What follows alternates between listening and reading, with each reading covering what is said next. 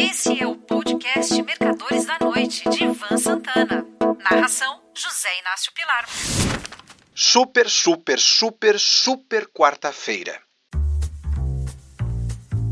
Antes de mais nada, suponho que o caro amigo assinante possa estar perguntando: para que tanto super no título, Ivan? Um ou dois não bastavam? Me apresso em explicar. Super número 1. Um, eleições para a presidência do Senado Federal. Super número 2. Eleições para a presidência da Câmara dos Deputados. Super número 3. Reunião do FOMC, Federal Open Market Committee, Comitê de Mercado Aberto do Federal Reserve Bank dos Estados Unidos. Super número 4. Reunião do Copom, o Comitê de Política Monetária do Banco Central do Brasil.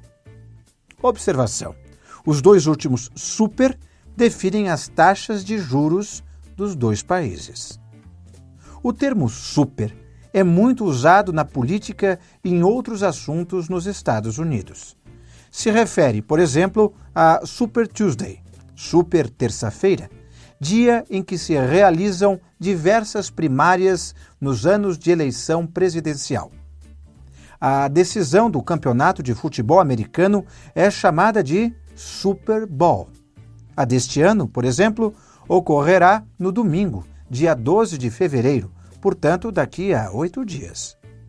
Aqui, no Brasil, no auge da temporada de futebol, praticado com os pés, obviamente, existem as chamadas Super Quartas-Feiras, quando há jogos simultâneos pela Copa do Brasil, pela Libertadores das Américas e pela Copa Sul-Americana. Pelo menos é assim que as emissoras que transmitem os jogos os classificam. Super! Voltando ao assunto que mais interessa a esta coluna e ao mercado financeiro. Na quarta, dia 1 de fevereiro, tivemos as escolhas dos presidentes das casas do Congresso. No Senado, houve uma espécie de terceiro turno das eleições presidenciais e Lula venceu pela terceira vez, desta vez com Rodrigo Pacheco, senador por Minas Gerais, que se reelegeu no cargo, obtendo 49 votos contra 32 de seu adversário, Rogério Marinho, representante do Rio Grande do Norte e candidato dos bolsonaristas. Já na Câmara dos Deputados, ocorreu um fato insólito. Apoiado por petistas, bolsonaristas, isso mesmo, petistas e bolsonaristas, vá-se entender o Brasil. Baixo clero, alto clero, se é que isso existe, e quase todas as correntes políticas da casa, Arthur Lira se reelegeu com a maior votação de todos os tempos, 464.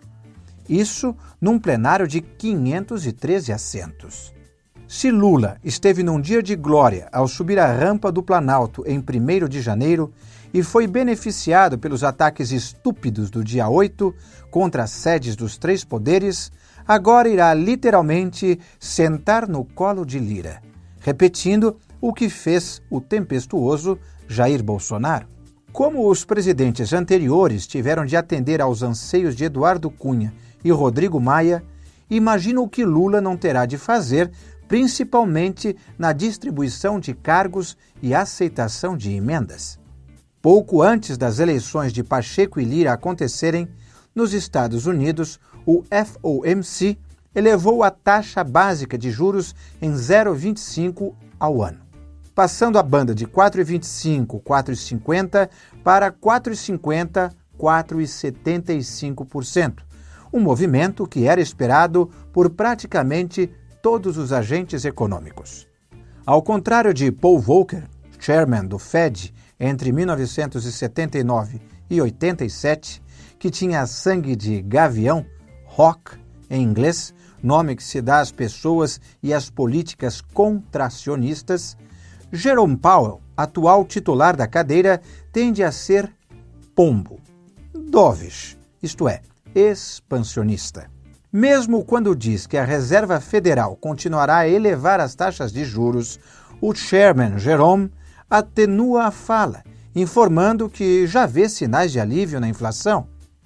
Tanto é assim que o índice industrial Dow Jones subiu quase 1% após a entrevista. O S&P 500, 1,2% e o Nasdaq, 2%. Completando o quadro da super, super, super, super quarta-feira, após o fechamento dos mercados, o Copom manteve a taxa inalterada em 13,75%. Mas Roberto Campos Neto, presidente do BC, fez questão de enfatizar que fatores de risco continuam pressionando os preços e que há incertezas sobre o futuro do marco fiscal do país. Resumo da ópera. O aumento dos juros nos Estados Unidos elevou ligeiramente os mercados americanos de renda variável e a manutenção da taxa Selic no Brasil, que ocorreu após o fechamento da B3, derrubou o Ibovespa no dia seguinte. No momento em que encerro esse texto, às 15 horas de quinta-feira, 2 de fevereiro, a Bolsa de São Paulo está caindo 0,7% com o índice sendo negociado a 111 mil pontos.